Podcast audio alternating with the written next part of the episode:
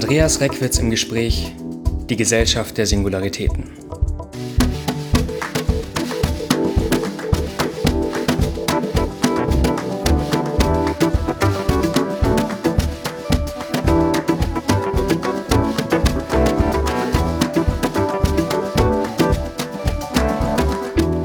Zwei der drei Dimensionen bzw. Motoren des Strukturwandels von der industriellen Moderne zur Spätmoderne haben wir uns ja bereits angesehen. Die Postindustrialisierung der Ökonomie inklusive der Veränderung der Arbeitswelt sowie die Digitalisierung. Heute kommen wir zur dritten und ebenfalls sehr wichtigen Dimension, dem Wandel der Sozialstruktur und damit der Lebensform. Wir werden über den Aufstieg der neuen Mittelklasse sprechen, die damit verbundene neue Polarisierung der Sozialstruktur ansehen und die Enttäuschungsanfälligkeit der spätmodernen Lebensform.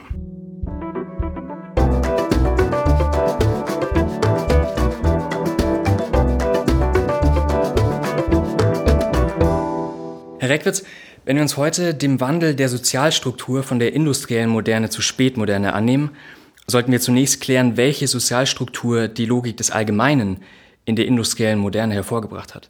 Wie lässt sich das charakterisieren? Genau, ich denke, das ist erstmal ganz wichtig zu sehen. Also wie hat sich die Sozialstruktur verändert von der industriellen Moderne der 50er, 60er, 70er, vielleicht auch noch 80er Jahre hin zu dem, was man Spätmoderne nennen kann. Was hat sich da transformiert? Und was die industrielle Moderne angeht, die wir ja auch gerade in Westdeutschland zum Beispiel aus der Nachkriegszeit sehr gut kennen, die uns ja vielleicht auch noch vertraut ist, ähm, man kann diese Sozialstruktur der industriellen Moderne eigentlich unter dieses Schlagwort der nivellierten Mittelstandsgesellschaft bringen. Das ist ja ein Begriff des deutschen Soziologen Helmut Schelsky aus den 50er Jahren. Und natürlich auch die Sozialstruktur in dieser Zeit kannte soziale Ungleichheiten, sie kannte auch kulturelle Differenzen, aber sie war doch relativ egalitär. Das heißt also, die soziale Ungleichheit war verhältnismäßig gering und auch die kulturellen Unterschiede zwischen verschiedenen Berufsgruppen, Milieus waren eigentlich relativ gering. Und das sagt ja genau dieser Begriff der nivellierten Mittelstandsgesellschaft aus. Also eine Gesellschaft, man könnte sagen, in der 90 Prozent der Gesellschaft Mittelschicht war. Mittelschicht oder Mittelstand. Und Mittelschicht bedeutete dann eben nicht nur ein ähnlicher Lebensstandard, also dass man so bestimmte Konsumgüter hatte oder ein, bestimmte, ein bestimmtes Normalarbeitsverhältnis hatte, sondern auch eine bestimmte kulturelle Orientierung. Also dass es um Status geht, dass es um Ordnung geht, dass es um Sicherheit geht.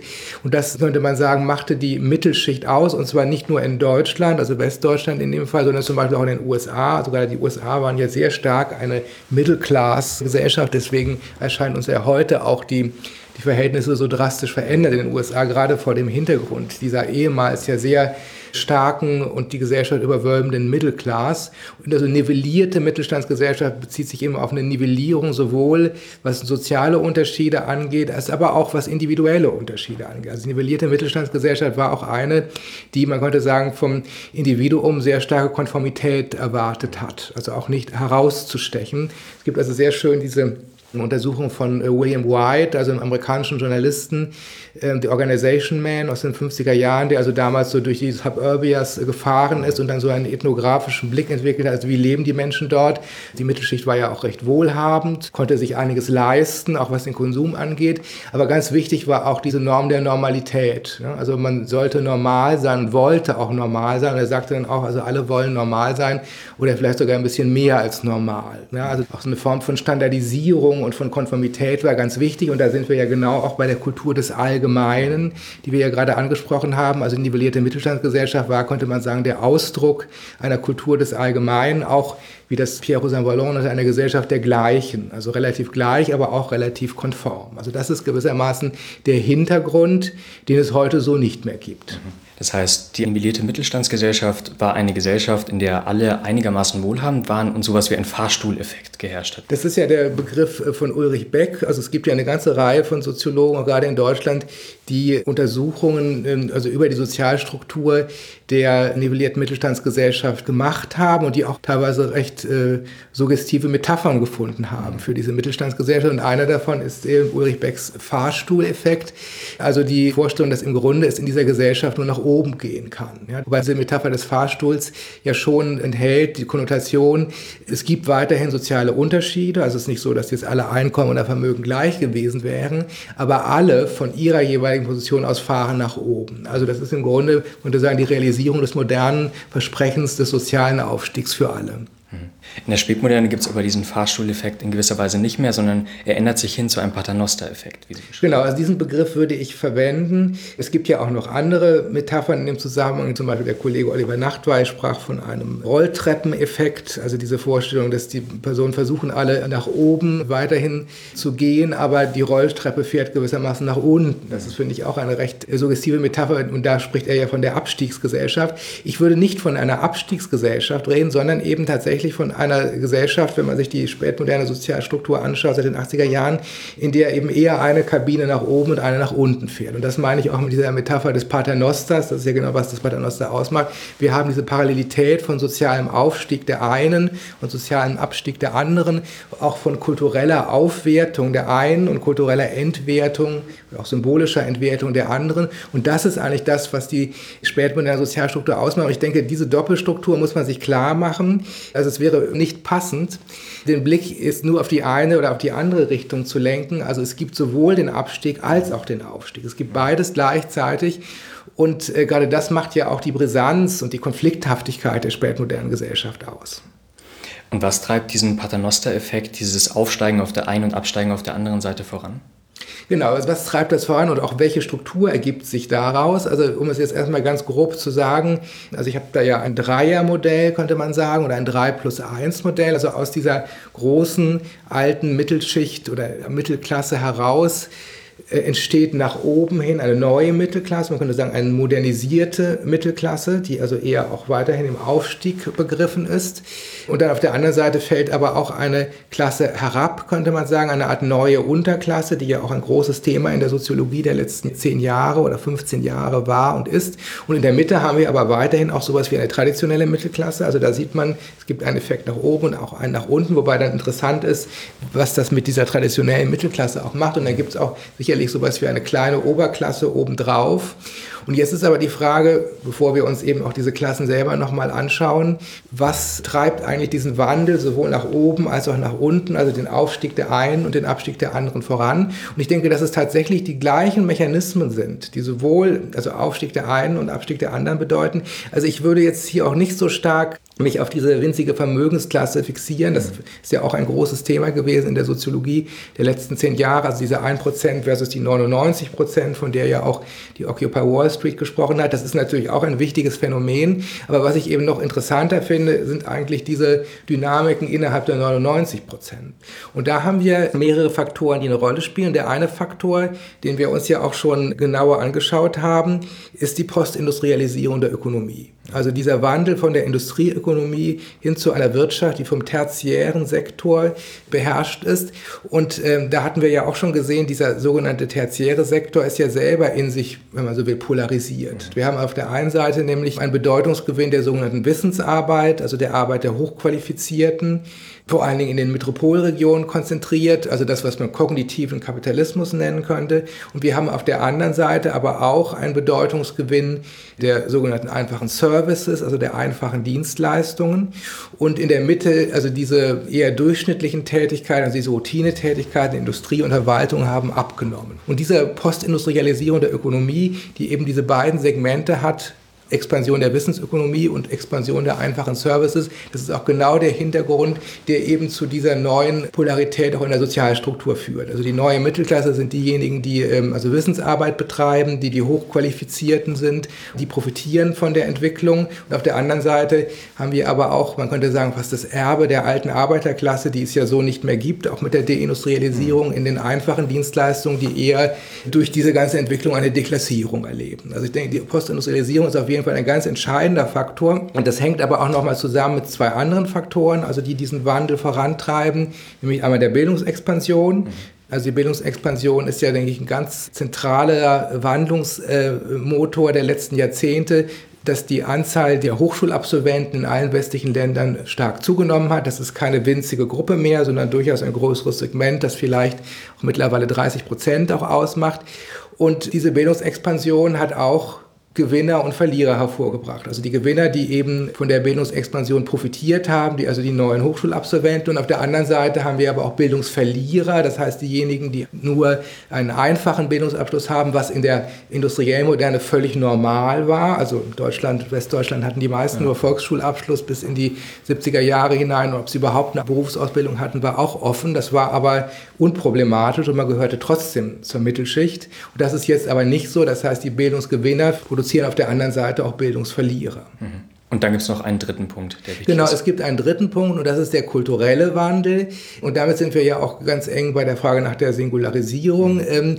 Also was die soziale, auch Politikwissenschaft schon seit den 70er Jahren sehr genau unter die Lupe genommen hat, dieser sogenannte Wertewandel. Also Ronald Ingelhardt, der Politologe, sprach ja mal von der Silent Revolution also einer stillen Revolution, also keine laute politische Revolution, sondern so eine Revolution, die im Hintergrund abläuft, eben eine, Kult, eine kulturelle, eine Kulturrevolution, wenn man so will. Und das ist eben ein Wandel auch der Wertestruktur in der Gesellschaft, äh, die man beobachten kann, dass im Grunde solche Werte, in denen es um soziale Pflichten geht, in denen es darum geht, auch einen sozialen Status zu sichern, dass diese Werte eigentlich an Legitimität verloren haben und dass Werte eher im Aufstieg begriffen sind, wo es um Selbstentfaltung Selbstentfaltung und Selbstverwirklichung geht, ähm, so dass wir jetzt also auch mit dem Zuge des Aufstiegs der Selbstverwirklichungswerte einen, man könnte sagen, Liberalisierungseffekt haben. Also die Gesellschaft ist liberaler geworden, sie ist offener geworden, sie ist diverser geworden, sie ist auch hedonistischer geworden in mancher Hinsicht. Wobei, wenn man sich das näher anschaut, aber auch diese Entwicklung von einer bestimmten Gruppe vor allen Dingen getragen wird, nämlich wiederum von den neuen Akademikern,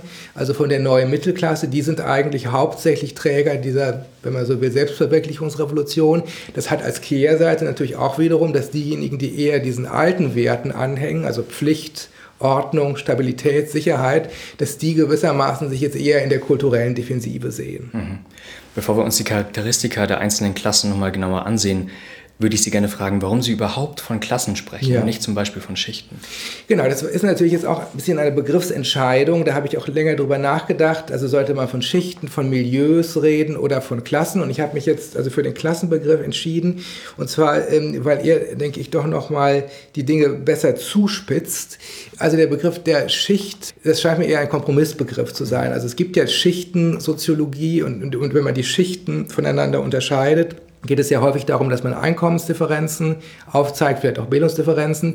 Aber man muss sich klar machen, also die Schichten sind statistische Artefakte. Also wo die eine Schicht aufhört und die andere anfängt, das ist eine willkürliche Festlegung. Also es gibt ja auch, das liest man in der Zeitung, wo beginnt denn die Mittelschicht bei einem Durchschnittseinkommen und dann sagt man, wenn das 50 Prozent mehr ist, das Durchschnittseinkommen, ist das auch noch Mittelschicht und wenn es dann 51 Prozent ist, dann ist es nicht mehr Mittelschicht. Also wer legt es fest? Das ist natürlich wichtig, auch für die Ungleichheitsforschung, aber ich denke, dass diese Schichten nicht so viel über die Lebensführung und die Lebensform, also wie die Menschen leben, wie sie ihren Alltag gestalten, welche Lebensziele sie haben, aussagen und man eben vor allen Dingen nicht diese sozialen Großgruppen wirklich konzise unterscheiden kann mit dem Begriff der Schichten. Dann haben wir als Alternative den Begriff des Milieus, der steht mir jetzt näher, den verwende ich ja auch hin und wieder. Also der Begriff des Milieus betont ja sehr stark diese kulturelle Orientierung einer sozialen Gruppe, also eine soziale Gruppe als Milieu, teilt eben bestimmte Werte, bestimmte Praktiken, bestimmte Normen, bestimmte Lebensziele. Und die Milieustudien ähm, in der Soziologie, zum Beispiel die sogenannten Sinus-Milieustudien, finde ich auch sehr wichtig. Das ist für mich auch ein wichtiger Hintergrund. Aber äh, gleichzeitig ist mir der Milieubegriff, den würde ich schon auch verwenden, aber den allein zu nehmen, das wäre zu schwach, weil ich denke, der Milieubegriff zwei Dinge doch eher etwas unterbelichtet. Also der Milieubegriff neigt dazu, wirklich sich nur auf die Kultur und die kulturellen Differenzen zu beziehen, aber dann eben die Unterschiede und auch die Ungleichheiten auf der Ebene der Ressourcen also des vor allem ökonomischen Kapitals, aber auch des kulturellen Kapitals, dann eher in den Hintergrund zu schieben. Und der Milieubegriff hat auch eine gewisse Machtvergessenheit. Also dass eben das Verhältnis zwischen sozialen Gruppen also nicht nur einfach eine Frage der Pluralisierung der Lebensstile ist, also so eine große Buntheit verschiedener Milieus, äh, sondern dass da es auch Machtunterschiede gibt, dass es auch Einflussunterschiede gibt, dass es dominante Gruppen gibt und andere, die eher gegen eine Dominanz ankämpfen. Das fehlt eigentlich im Milieubegriff. Und ich denke, diese ganzen Elemente haben wir aber in dem Klassenbegriff. Also der Klassenbegriff, ich würde den jetzt nicht in diesem traditionellen Marxischen Sinne verstehen, aber doch auch in einem Sinne, der eigentlich bei anderen Autoren, zum Beispiel auch bei Pierre Bourdieu, durchaus verwendet wird. Also was eben eine Klasse ausmacht, ist einmal, dass eine bestimmte Lebensführung kulturell geteilt wird. Dann zweitens, dass eine Klasse eben auch eine bestimmte Ressourcenausstattung hat, also eine bestimmte Form von Einkommen, von Bildung und so weiter. Und drittens, dass eben auch eine Klasse in einer, man könnte sagen, Dynamik, in einem dynamischen Tableau mit anderen Klassen eben in einem Verhältnis auch der Konkurrenz um Macht steht. Also dass es hegemoniale Klassen gibt und andere, die nicht hegemonial sind, also dominante und nicht dominante. Und das, denke ich, ist auch eine wichtige Dimension des Klassenbegriffs. Mhm. Jetzt wollen wir gleich über die dominante Klasse in der Spätmoderne sprechen, nämlich die neue Mittelklasse. Davor wäre aber vielleicht wichtig, dass wir uns nochmal überlegen, was zeichnet denn die anderen Klassen aus? Und vielleicht beginnen wir da mit der alten Mittelklasse, mit der vielleicht viele vertraut sind. Ja. Also die alte Mittelklasse, das ist, man könnte sagen, leicht und schwierig zugleich. Also leicht ist es einerseits, weil, so wie ich das hier vorhin dargestellt habe, auch historisch gesehen, die alte Mittelklasse, das sagt ja auch schon der Begriff alt, historisch früher da war. Das ist im Grunde die Form von Mittelklasse, wie sie eben in der Nachkriegszeit, vielleicht bis in die 80er Jahre hinein dominant war und die damals auch selbstverständlich war. Also auch die Lebensführung war alternativlos. Das ist ja auch das, was eine Hegemonie immer ausmacht. Es erscheint eigentlich alternativlos. Mittlerweile ist die alte Mittelklasse aber nicht mehr die Hegemonie. Sie ist also nur noch eine Option unter mehreren und auch eine, die eher, also jedenfalls nicht mehr dominant ist. Also jetzt auf die Gegenwartsgesellschaft bezogen kann man zunächst mal auch natürlich ganz bestimmte ähm, Rahmenbedingungen klar machen, was die alte Mittelklasse angeht. Zum Beispiel, dass es eher mittlere Bildungsausstattung ist oder auch ein mittleres Einkommen Einkommen, dass man auf Status ausgerichtet ist. Häufig, wenn man sich das räumlich anschaut, lebt die alte Mittelklasse nicht so sehr in den Metropolregionen, sondern eher auch in den kleinstädtischen oder auch ländlichen Regionen. Aber was natürlich für uns besonders interessant ist, was macht die Kultur dieser Mittelklasse aus? Also was macht ihre Lebensführung aus? Und ich denke, wer das eigentlich sehr gut untersucht hat, ist Ali Russell Hochschild in ihrem Buch äh, Strangers in Their Own Land, wo sie ja eine ethnografische Studie könnte auch sagen, eines Segments der traditionellen Mittelklasse in den USA durchführt da in die Südstaaten gereist ist. Und da hat sie zwei Begriffe, wo ich finde, dass sie damit eigentlich die alte Mittelklasse ganz gut auf den Begriff bringt. Nämlich einmal diesen Begriff des Endurance Self, also gewissermaßen so eine Art Beharrlichkeit selbst und dann das Rooted Self, also das verwurzelte Selbst. Also die Lebensführung der Mittelklasse ist eine, in der es sehr stark darum geht, auch man könnte sagen, gegen Widrigkeiten, also eine bestimmte Ordnung im eigenen Leben aufrechtzuerhalten. Mhm. Also dass diese Vorstellung, das Leben ist eigentlich durchaus riskant und schwierig, also man muss immer wieder mit Schwierigkeiten umgehen, schafft es aber dagegen eigentlich so eine Art Geordnetheit des eigenen Lebens auch auf Dauer aufrechtzuerhalten. Und das erwartet man im Grunde auch von der Gesellschaft Gesellschaft insgesamt, also eine gewisse Ordnung und Sicherheit und Status aufrechtzuerhalten. Also das ist jetzt nicht besonders optimistisch in Richtung Selbstverwirklichung orientiert, sondern eher, dass es darum geht, eigentlich auch das zu bewahren, was man hat und auch gegen Widerstände gewissermaßen zu verteidigen. Das ist das eine. Und das andere ist dieses Rooted Self, dieses verwurzelte Selbst. Das finde ich eigentlich auch ganz plastisch, sodass man sagen kann, also in der traditionellen Mittelklasse ist man sehr verwurzelt und man legt auch Wert auf diese Verwurzelung Verwurzelung. Und zwar eine Verwurzelung sowohl im sozialen Nahbereich, also was zum Beispiel auch die Familie angeht, auch die erweiterte Familie, aber auch was die Arbeitskollegen, was die Nachbarn angeht. Also meistens ist es auch so in der traditionellen Mittelklasse, man bleibt am gleichen Ort wohnen. Also dieses Rooted ist auch ganz im engeren Sinne zu verstehen. Also man, man lebt weiter dort, wo man aufgewachsen ist. Also man ist negativ gesagt nicht besonders mobil räumlich. Ähm, und dieser Aspekt der Verwurzelung, was auch mit Pflichten dann zusammenhängt, die man dann anderen gegenüber vielleicht einnimmt, das ist ein ganz ein zentraler Punkt. Ich denke, diese beiden Elemente bringen das ganz gut auf den Begriff, was traditionelle Mittelklasse ist. Und im Gegensatz dazu ist die neue Mittelklasse wie definiert? Genau, also die neue Mittelklasse, also man könnte sagen, die modernisierte Form der Mittelklasse ist eine, wo wir auch erstmal bestimmte Rahmenbedingungen festlegen können. Also was ganz entscheidend ist, diese Rahmenbedingung, hohes kulturelles Kapital. Also die neue Mittelklasse hat entscheidend von der Bildungsexpansion profitiert. Also man hat eben nicht mehr nur mittlere Bildung oder einen mittleren Beruf, sondern man hat eine, eine hohe Bildung. Man hat also in der Regel ein Universitätsstudium hinter sich Man arbeitet eben auch entsprechend eher dann in der sogenannten Wissensökonomie im weitesten Sinne. Auch räumlich kann man sagen, also diese neue Mittelklasse ist sehr viel mobiler. Man mhm. ist ganz platt gesagt häufig umgezogen. Man hat vielleicht den Heimatort auch verlassen, um zu studieren oder um einen Arbeitsplatz irgendwo aufzunehmen oder auch aus privaten Gründen. Also diese Mobilität, auch die räumliche Mobilität ist groß, was dazu führt, dass man häufig auch eher in Metropolregionen lebt, in die man vielleicht auch hingezogen ist. Also da haben wir auch eine durchaus eine Stadt-Land-Differenz zwischen neuer und alter Mittelklasse.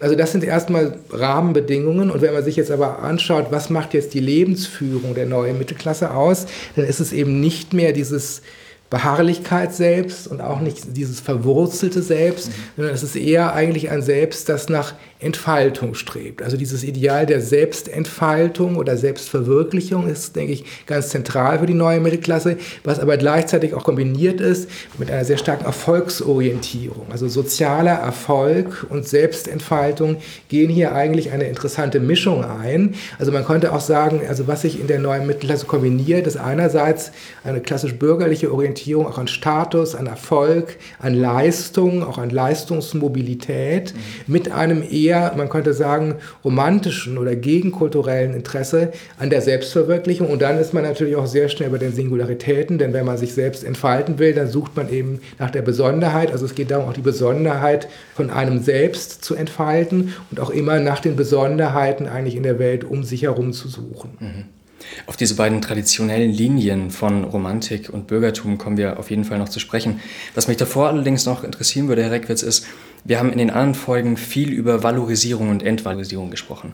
Jetzt ist es ja so, dass die alte Mittelklasse immer noch zugegen ist. Es gibt ja Teile noch der alten Mittelklasse und die neue Mittelklasse parallel existiert. Findet da von der Einrichtung in die andere eine Abwertung und eine Aufwertung statt? Genau, das ist, denke ich, ein ganz zentraler Punkt, dass man sich anschaut, dass also zwischen Klassen eben solche, man könnte auch sagen, Valorisierungskämpfe stattfinden. Also wir hatten ja schon über Valorisierung gesprochen in anderem Zusammenhang, zum Beispiel mit der Ökonomie, dass bestimmte Güter valorisiert werden. Aber ich denke, man kann diesen Begriff der Valorisierung und der Gegenbegriff wäre ja der der Entwertung auch sehr gut auf die Klassen äh, beziehen. Und da ist es eben, eben wichtig, sich klarzumachen, das Ganze hat eine symbolische Dimension. Da geht es jetzt nicht einfach nur darum, platt, wer hat mehr Geld ja, und wer hat weniger Geld, sondern es geht darum, welche Lebensform erscheint wertvoller ne, und mhm. welche erscheint weniger wertvoll. Und da haben wir auf jeden Fall in der spätmodernen, denke ich, Auseinandersetzung auch um den Wert von Lebensformen. Und ähm, die neue Mittelklasse, also als, als die aufsteigende Gruppe, als die besonders moderne Gruppe ist sicherlich eine, der es in den letzten Jahrzehnten auch gelungen ist, diese Wertmaßstäbe in der Gesellschaft insgesamt zu verschieben. Ne, also wir haben ja viele soziale Wandlungsprozesse in den letzten Jahrzehnten von der Geschlechteremanzipation bis zum Gesundheitsbewusstsein oder zum lebenslangen Lernen. Und die werden alle eigentlich vor allen Dingen getragen von der neuen Mittelklasse. Das sind die, man könnte sagen, dominanten Werte.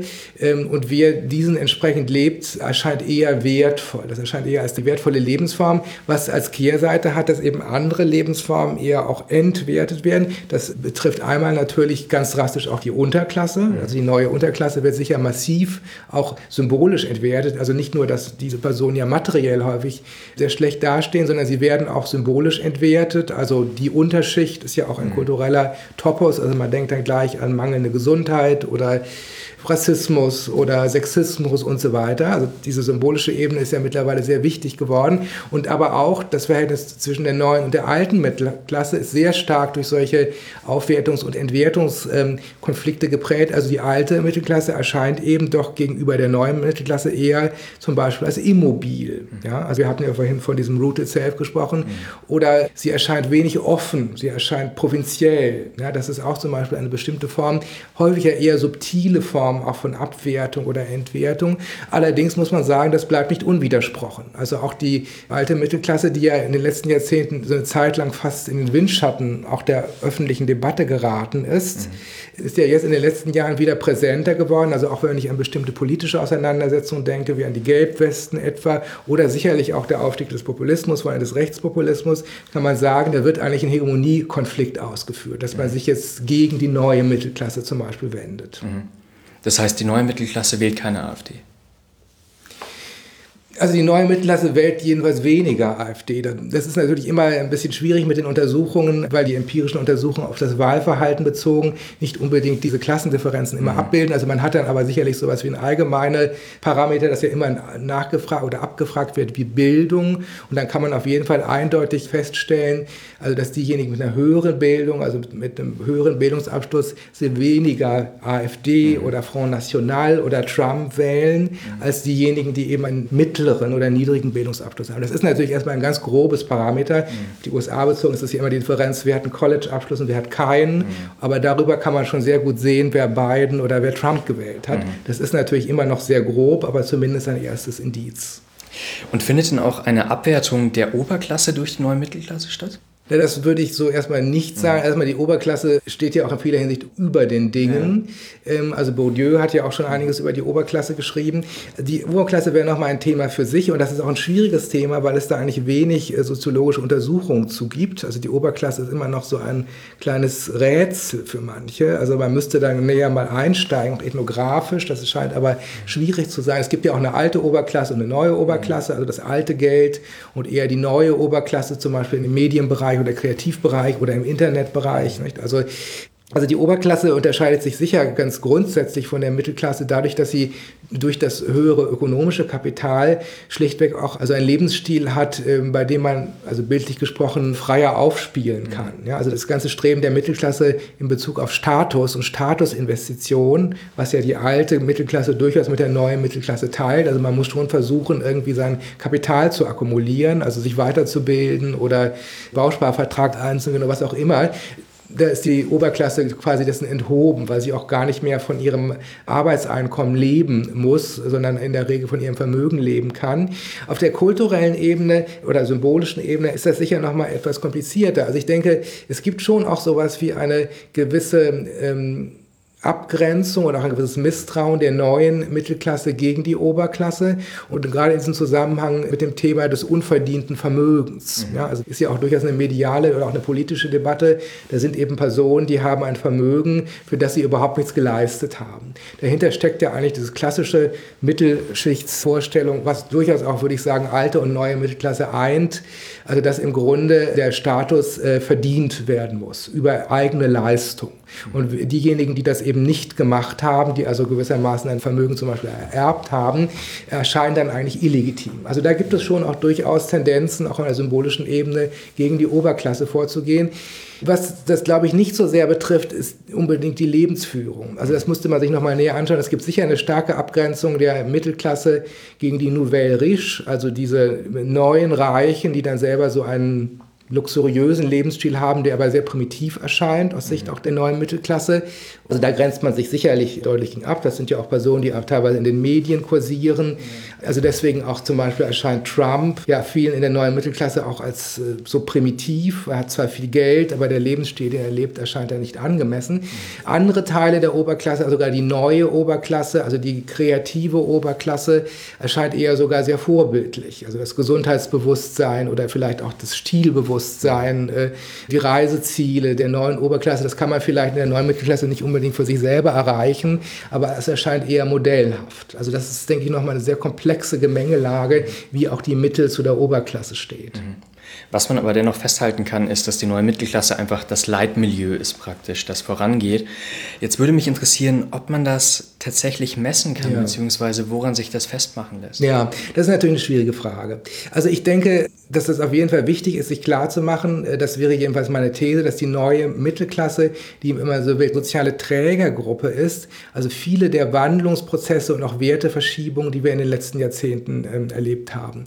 Aber natürlich sowas wie Hegemonie müsste man idealerweise auch messen können. Mhm. Das ist, das ist aber nicht so ganz einfach. Also ich würde jetzt eher auch an eine bestimmte Plausibilität appellieren. Also wenn wir zum Beispiel mal drei zentrale Werte nehmen, die in den letzten Jahrzehnten sehr stark geworden sind, Gleichberechtigung der Geschlechter, lebenslanges Lernen und Gesundheitsbewusstsein. Mhm. Das kann man sicherlich auch, wenn man das machen würde, diskursanalytisch mal untersuchen oder wurde vielleicht auch schon gemacht, wie stark dann zum Beispiel über die Medien oder über die Politik oder auch im Bereich der Wirtschaft, also da eine Werte Rollenverschiebung in den letzten Jahrzehnten stattgefunden hat. Also sehr viel stärker eben diese Frage der Gleichberechtigung der Geschlechter ist massiv, hat eine massive Bedeutung bekommen, mhm. auch im Wirtschaftsbereich, also nicht nur in medialen Diskursen, sondern auch in den Institutionen selber. Oder die Frage nach dem lebenslangen Lernen oder auch die Frage nach dem Gesundheitsbewusstsein. Das war ja vor einigen Jahrzehnten noch gar nicht so der Fall. Und das sind aber gleichzeitig auch Werte, das könnte man sicherlich auch empirisch herausfinden, die sehr stark von der neuen Mittelklasse getragen werden. Das wäre jedenfalls meine Vermutung. Also wer ist besonders gesundheitsbewusst? Da kann man auch wieder fragen, das könnte man über Umfragen herausfinden. Ist es eben eher die neue Mittelklasse. Also insofern haben wir da so eine Art äh, Affinität, könnte man sagen, zwischen den Werten der neuen Mittelklasse und den Werten, die sich auch in bestimmten Institutionen im Grunde in den letzten Jahrzehnten äh, verbreitet haben. Mhm. Jetzt glaube ich, haben wir schon eigentlich ein relativ genaues Bild dessen, wie die neue Mittelklasse aussieht. Mich würde dennoch interessieren, ob es bestimmte Lebensformen, bestimmte Bereiche, bestimmte Praktiken gibt, in denen sich die neue Mittelklasse von den anderen Klassen unterscheidet. Also das scheint mir auch erstmal ganz wichtig zu sein, dass man da wirklich, man könnte sagen, herabsteigt in die Mikropraktiken des mhm. Alltags. Also man kann natürlich jetzt sehr allgemein über erfolgreiche Selbstverwirklichung reden oder vorhin haben wir vom Rooted Self bei der alten Mittelklasse geredet. Das sind ja erstmal abstrakte Begriffe, aber das Interessante ist ja, wie sich tatsächlich auch diese kulturellen Muster dann auch in bestimmten Alltagspraktiken niederschlagen und sie auch strukturieren. Da muss man, denke ich, auch sehr konkret werden. Und ich denke, bestimmte Bereiche bieten sich da auch an. Also wenn man sich fragt, auch welche Praktiken sind wichtig, auch für die Lebensform der neuen Mittelklasse. Also wenn man zum Beispiel in solchen Bereichen hat wie die Ernährung oder das Essen, dann kann man schauen, also wie dort im Grunde dieser Bereich auch von einer sowohl Kulturalisierung als auch Singularisierung geprägt ist oder eben ein Bereich wie das Wohnen oder ein Bereich auch wie der Umgang mit dem Körper, da ist man wieder bei Gesundheit und zum Beispiel bei Bewegung, Sport und so weiter oder eben auch das Verhältnis zu Bildung und Erziehung, wie haben sich Erziehungsstile verändert. Also in diesen ganzen Bereichen könnte man äh, näher schauen, also wie hier dieses abstrakte Ideal der Selbstentfaltung und auch der Singularität in diese Alltagspraktiken eindringt. Mhm. Also ganz grob gefragt, wie ist die neue Mittelklasse? Ja, also wir können das an einem Beispiel uns mhm. vielleicht näher anschauen, also etwa den Bereich der Ernährung. Mhm. Ja, also Ernährung und Essen, das ist ja durchaus auch ein traditionsreiches Feld der Soziologie und auch Ethnologie. Also das ist nicht so trivial, dass die Ernährung und das Essen, wie man vielleicht auf den ersten Blick meint. Und da kann man das, denke ich, sehr gut sehen, also wie sich da auch das Verhältnis zum Essen und zur Ernährung in den letzten Jahrzehnten verändert hat und wie gerade die neue Mittelklasse dieses veränderte Verhältnis vorangetrieben hat. Also was in der neuen Mittelklasse ja gar keine Bedeutung mehr spielt, das ist also einfach Essen als Mittel zum Zweck, also Essen, um satt zu werden, sondern was eigentlich hier betrieben wird mit der Ernährung, ist, könnte schon sagen, eine Kulturalisierung der Ernährung. Also die Ernährung oder das Essen erscheint eigentlich immer weniger als etwas Zweckrationales und immer mehr als etwas, was selber einen Wert haben soll oder wertvoll sein soll. Und da geht es zum Beispiel um ethische Werte, also dass etwas zum Beispiel nachhaltig ist, dass es biologisch ist, dass es gesund ist, dass es ausgewogen ist. Also da geht es eigentlich um ethische Werte im Bereich der Ernährung. Es geht aber auch teilweise um narrative und ästhetische Werte in der Ernährung, also zum Beispiel, dass bestimmte kulinarische Traditionen interessant erscheinen, dass man darum eine Geschichte erzählen kann, ob es jetzt die schwäbischen Maultaschen sind oder die karibische Küche. Also in der neuen Mittelklasse geht es ja nie darum, nur einfach etwas zu sich zu nehmen, sondern idealerweise hat man da auch noch eine bestimmte kulinarische Tradition, der man folgt. Das mhm. braucht man sich nur die Kochbücher anzuschauen, oder man braucht nur in die Gastronomie auch der Großstädte mittlerweile einzusteigen.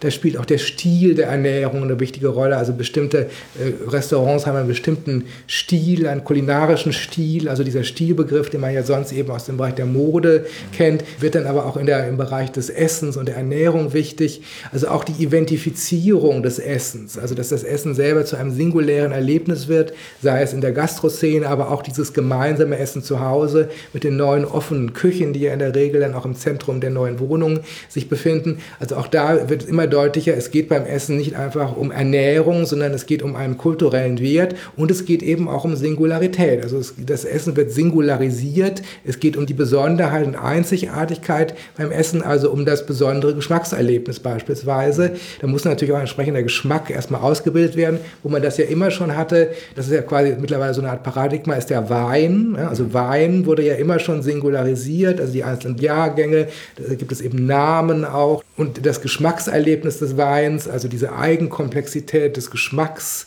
das war ja bisher eher so eine Nische, der Weingenuss. Und jetzt konnte man sagen, also das Essen wird immer mehr so wie Weingenuss, ne? also idealerweise eine neue Mittelklasse, also dass man überall versucht, auch diese Geschmackserlebnisse zu entfalten und dann auch die Singularität eines bestimmten Fleisches beispielsweise, auch eines bestimmten Mineralwassers nicht nur nach außen hin zu demonstrieren, sondern auch selber im eigenen Geschmackserlebnis sogar so zu empfinden. Das ist genau eigentlich das, worauf das Essen da abzielt. Ich meine, das ist natürlich ein Extrem. Wer kann am Ende schon sagen, dass er das alles für sich erreicht? Aber das ist gewissermaßen das kulturelle Modell in der neuen Mittelklasse, also dass dieses das Essen aus dem Raum des Profanen, könnte man sagen, herausgenommen wird und eben immer mehr kulturalisiert und singularisiert wird. Das heißt, um das zurückzubinden an die Ökonomie in der Gesellschaft der Singularitäten beziehungsweise generell in der Spätmoderne, könnte man ja sagen, dass das Essen natürlich auch ein Gut ist, das eben diese ludischen, ethischen, narrativen Qualitäten haben muss. Genau, das hatten wir ja auch, als wir uns genau angeschaut haben, was heißt überhaupt Kultur und was heißt Kulturalisierung. Da hatten wir ja gesagt, das äh, geht dann darum, dass die Dinge mit Wert aufgeladen werden und das können ja verschiedene Werte sein. Das kann ein ethischer Wert sein, das kann ein narrativer Wert, also die Geschichte, die darum erzählt wird, das kann ein ästhetischer Wert sein, kann auch ein kreativer Wert sein, also die eigene Gestaltung, auch über das eigene Kochen beispielsweise. Und ich denke, dass da genau, also das Essen als Objekt, also ein sehr gutes Beispiel dafür ist, wie eben äh, in der Spätmoderne kulturalisiert wird. Wie also die Kulturalisierung, ich denke, das muss man sich immer klar machen, auch die Singularisierung sich ja nicht nur auf das Subjekt mhm. abzielt. Das ist ja, denke ich, dieses Missverständnis, dem man leicht erliegt, dass es in der Gesellschaft der Singularität nur den Subjekten darum geht, selber singulär zu sein. Also ich würde sagen, dieses selber singulär sein wollen, ist fast eher so eine Art Nebeneffekt dessen, dass man eben die Welt um sich herum singularisiert. Das heißt, man kuratiert praktisch sein Leben mit dem Essen, mit der Wohnung. Genau. Das ist also genau auch der Begriff, den ich da verwende, also dieses kuratierte Leben. Das ist ja selber ein Begriff aus dem Kunstfeld, also der Kurator, ja auch eine Subjektfigur, die erst in den 70er Jahren eigentlich entstanden ist. Also der Kurator erfindet ja nichts neu, er arrangiert. Also er arrangiert bestimmte Objekte, die es bisher schon gab und gibt ihnen aber einen neuen Rahmen, könnte man sagen. Und das ist, man könnte sagen, in vieler Hinsicht für die Lebensform Form der neuen Mittelklasse charakteristisch. Man kuratiert, also man stellt sich im Grunde sein Leben zusammen aus verschiedenen Bestandteilen, die es natürlich schon gibt, das erfindet man nicht neu.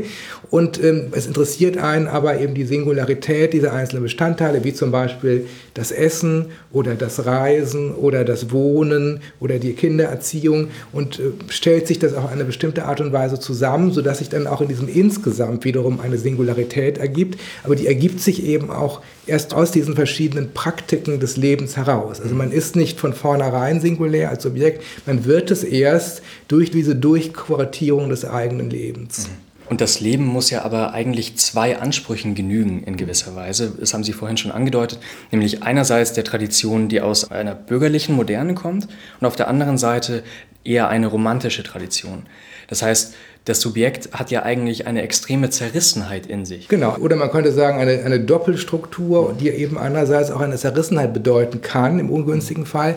Also diese Doppelstruktur, also Bürgerlichkeit plus Romantik, denke ich, die kann man ja auch auf diese Formel bringen, performative Selbstverwirklichung oder erfolgreiche Selbstverwirklichung. Also das spätmoderne Subjekt in der neuen Mittelklasse möchte einerseits sich selbst entfalten, das ist ja eine Frage auch des Verhältnisses, das ich zu mir selbst mhm. habe. Da spielt dann auch dieses Ideal des Authentischen eine ganz große Rolle. Also mein Leben soll authentisch sein. Ich soll mich also als ich selbst fühlen in meinem Leben. Und gleichzeitig geht es aber auch um ein Außenverhältnis. Also ich will ja auch nach außen hin demonstrieren, dass ich ein selbstentfaltetes, attraktives, interessantes Leben führe. Also deswegen performative Selbstverwirklichung. Also die Selbstentfaltung wird auch performt, sie wird anderen gegenüber dargestellt bis hin trivialerweise auf Instagram, dass man da irgendwelche Fotos schaltet aus dem eigenen Leben. Aber insgesamt, also dieser könnte sagen, das Singularitätskapital auch der eigenen Person wird äh, zu einer Währung auch im sozialen Spiel zwischen den Subjekten. Und auf diese Art und Weise kann man dann eben auch sowas wie sozialen Erfolg erreichen. Und da sind wir ja auch wieder bei der Arbeitswelt. Da ist man eben besonders erfolgreich, wenn man auch ein bestimmtes Profil entwickelt hat, das dann auch nachgefragt wird. Also insofern geht es einmal in der, im spätmodernen Leben immer um dieses Verhältnis ich zu mir selbst. Wie fühle ich mich dabei? Fühle ich mich dabei authentisch? Und gleichzeitig geht es aber auch darum, eben in diesem sozialen Spiel, also im Verhältnis zu anderen, Erfolg und Attraktivität zu demonstrieren. Mhm. Also idealerweise passt es zusammen, könnte man sagen, aber das ist natürlich nur das Ideal. Also es kann auch sehr leicht sein, dass diese beiden Maßstäbe, also das Ich-Verhältnis und das Verhältnis zu den anderen, dass die auseinanderfallen oder dass man zu einem unterschiedlichen Ergebnis kommt. Also ich spreche hier auch von einem Romantik-Status-Paradox, mhm. also zum Beispiel kann es eben sein, dass man im beruflichen, typisch für die neue Mittelklasse, dass man dann am Ende einen Job hat, der zwar sehr gut bezahlt ist, aber man meint eben, das bin nicht ich, der da äh, arbeitet. Also ich fühle mich nicht authentisch dabei und man ist unzufrieden, versucht das dann irgendwann wieder zu ändern oder umgekehrt, man hat etwas gefunden, weil man meint, das ist für einen selber sehr sinnvoll und gleichzeitig ist der Status aber gering und das Einkommen ist vielleicht auch gering. Also es, beide Parameter müssen nicht unbedingt zueinander passen. Mhm. Ich würde es gerne festhalten, weil ich glaube, dass das ein sehr wichtiger Punkt ist, dass ja praktisch die Selbstentfaltung dann von außen zugeschrieben oder abgeschrieben wird in gewisser Weise. Das ist richtig. Also ich würde sagen, es ist immer aber beides. Mhm. Ja, die Selbstentfaltung wird einerseits empfunden oder nicht empfunden. Und es ist ja auch kein Wunder, dass die spätmoderne Kultur ja so eine enorm psychologisierte Kultur ist. Also wo diese Selbstbefragung und Selbstexploration ja eine ganz große Rolle spielt passt das Ganze zu mir? Ne? Also wie fühle ich mich dabei? Und andererseits ist es aber auch so, dass diese Selbstentfaltung von anderen zugeschrieben wird. Also die anderen nehmen einen eben als attraktiv und selbstentfaltet und interessant und so weiter wahr oder nicht. Mhm. Jetzt möchte ich am Ende unserer Folge noch ein bisschen aus dem Nähkästchen plaudern. Herr Reckwitz, Sie haben mir nämlich gesagt, dass Sie aktuell viel über Verlusterfahrungen nachdenken, die in der Moderne passieren. Ist das nicht auch eine wahnsinnige Verlusterfahrung, dass es nichts Irrelevantes mehr gibt, dass mein Essen bewertet wird, dass meine Wohnung bewertet wird, dass die Art, wie ich meine Kinder erziehe, bewertet wird? Das ist ein interessanter Punkt. Also man könnte sagen, so eine Art Verlust der Unschuld. Also es gibt nichts, was sich gewissermaßen auch der Vergleichsmechanik entzieht. Also ich würde da auch ganz zentral diesen Begriff des Vergleichs sehen. Also was ja auch charakteristisch für die spätmoderne Lebensform ist, man vergleicht sich immer. Also auch die trivialsten Elemente des eigenen Alltags. Man neigt dazu, das mit anderen zu vergleichen. Also eben das Essen. Also man sieht, wie andere essen oder wie eben gegessen wird. Also in den Magazinen oder äh, auf bestimmten Webseiten und in anderer Hinsicht auch. Nicht? Also es gibt nichts Selbstverständliches mehr, könnte man sagen, sondern es gibt immer so einen Attraktivitäts- und Authentizitätsvergleich. Das kann man am Ende sogar als Verlust wahrnehmen. Gibt es denn Möglichkeiten, wenn man das für sich als Verlust wahrnimmt oder auch generell gesellschaftlich als Verlust beschreibt, damit umzugehen in der Moderne? Wie gehen die Subjekte damit um, wenn sie merken, das Innere passt nicht mehr zu dem, wie ich von außen wahrgenommen werde? Also ich denke ganz generell, dass das ein Problem ist mit der spätmodernen Lebensform, dass sie ja einerseits, und sagen, also ein, ein, enorm hohes Befriedigungspotenzial hat. Also mhm. darauf ist sie auch ausgerichtet, also die performative Selbstentfaltung, dass sie im Grunde im Idealfall, also dem Individuum so etwas wie, wie Lebensglück beschert, aber dass gleichzeitig auch dieser, gerade diese Lebensform enorm enttäuschungsanfällig ist. Und das kann man auch systematisch sagen, wo sie eben enttäuschungsanfällig ist. Also wenn man eben eine Lebensform hat, die sehr stark abhängig ist von diesem subjektiven Erleben. Also empfinde ich etwas als authentisch oder nicht, entfalte ich mich dabei selbst, ist das für mich sinnvoll, ist es für mich befriedigend. Das ist ja eine fluide Bewertungsform. Es gibt ja andere Bewertungsformen in der Vergangenheit, was weiß ich, wenn das Auto vor der Tür steht und das Haus abbezahlt ist, dann hat man es quasi geschafft. Also in der nivellierten Mittelstandsgesellschaft, das waren ja ganz objektive Maßstäbe des Lebenserfolgs, das konnte man dann abhaken oder auch nicht, da gab es ja auch durchaus Selbstzweifel. Aber jetzt, indem man also diese spätmoderne Lebensform so stark äh, abhängig ist von subjektiven Erleben, wird sie natürlich auch auf dieser Ebene enttäuschungsanfällig. Und es gibt auch andere Gründe für Enttäuschungsanfälligkeit, also zum Beispiel sehr starke Vermarktlichung natürlich der sozialen Beziehungen oder die Vergleichslogik, die wir hatten. Man vergleicht sich ständig mit anderen. Auch das führt ja dann häufig zu Enttäuschungen. Ähm, dann ist die Frage, wie geht man um mit diesen Enttäuschungen? Und da denke ich tatsächlich, dass also das Paradoxe der spätmodernen Lebensform vor allen Dingen natürlich von der neuen Mittelklasse getragen, darin besteht, dass sie nämlich auf der einen Seite solche Enttäuschungen potenziert, also doch in hohem Maße, also das Enttäuschungsrisiko ist groß, man kann nicht sagen, dass das nur ein Nebenphänomen ist, aber dass gleichzeitig im Grunde wenig kulturelle Instrumente zur Verfügung gestellt werden, um mit diesen Enttäuschungen oder sogar den genannten Verlusten umzugehen. Also Failure is not an option. Also das Scheitern ist eigentlich keine Option. Es gibt zwar mittlerweile auch viel Literatur zum Thema Scheitern, also schöner Scheitern und so weiter. Aber das Scheitern ist dann ja immer nur ein Zwischenschritt. Ja? Also dass man dann doch wieder äh, nicht liegen bleibt, sondern aufsteht und dann weitermacht. Also ein, ein irreversibler Verlust oder eben eine Enttäuschung, die chronisch ist. Das sind eigentlich äh, Konstellationen, mit der die spätmoderne Kultur nicht gut fertig wird. Mhm. Und das scheint mir schon auch ein Grundproblem dieser spätmodernen Lebensform zu sein. Also wie man mit, man könnte auch sagen, mit Unverfügbarkeiten, also mit negativen Ereignissen, die einfach geschehen und die man gar nicht beeinflussen kann.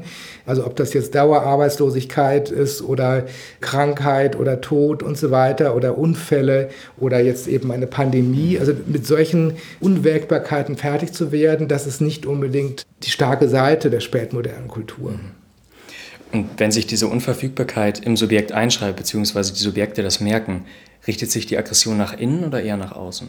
Das sind, denke ich, wirklich die beiden Möglichkeiten. Also es gibt natürlich auch sicherlich Möglichkeiten, sagen wir mal, des konstruktiven Umgangs mit solchen Enttäuschungssituationen. Das ist ja auch sehr stark die Aufgabe der Psychologie, einem da bestimmte vielleicht auch Werkzeuge an die Hand zu geben. Aber ich denke tatsächlich, dass diese beiden, man könnte sagen, Affektprobleme, die wir ja in der spätmodernen Kultur haben, nämlich einmal Depressivität und andererseits Aggressivität, dass die beide im Grunde sehr eng zusammenhängen mit dieser hohen Enttäuschungsanfälligkeit der spätmodernen Lebensform. Also die chronische Enttäuschung kann sich, das ist natürlich jetzt sehr zugespitzt formuliert, entweder nach innen richten und eben in die Richtung dessen, was Alain Ehrenberg ja genau untersucht hat, also diese Erkrankungen des Selbst, also im Sinne einer Depressivität umschlagen, oder aber sie können sich auch nach außen richten, also gewissermaßen der Schuldige für die eigene Enttäuschung es wird außen gesucht. Mhm. Und dann ist man eben bei einer explodierenden Aggressivität. Also Pankya Mishra schrieb ja vom Zeitalter des Zorns und hat das eigentlich auch durchaus ähnlich erklärt. Also dass bestimmte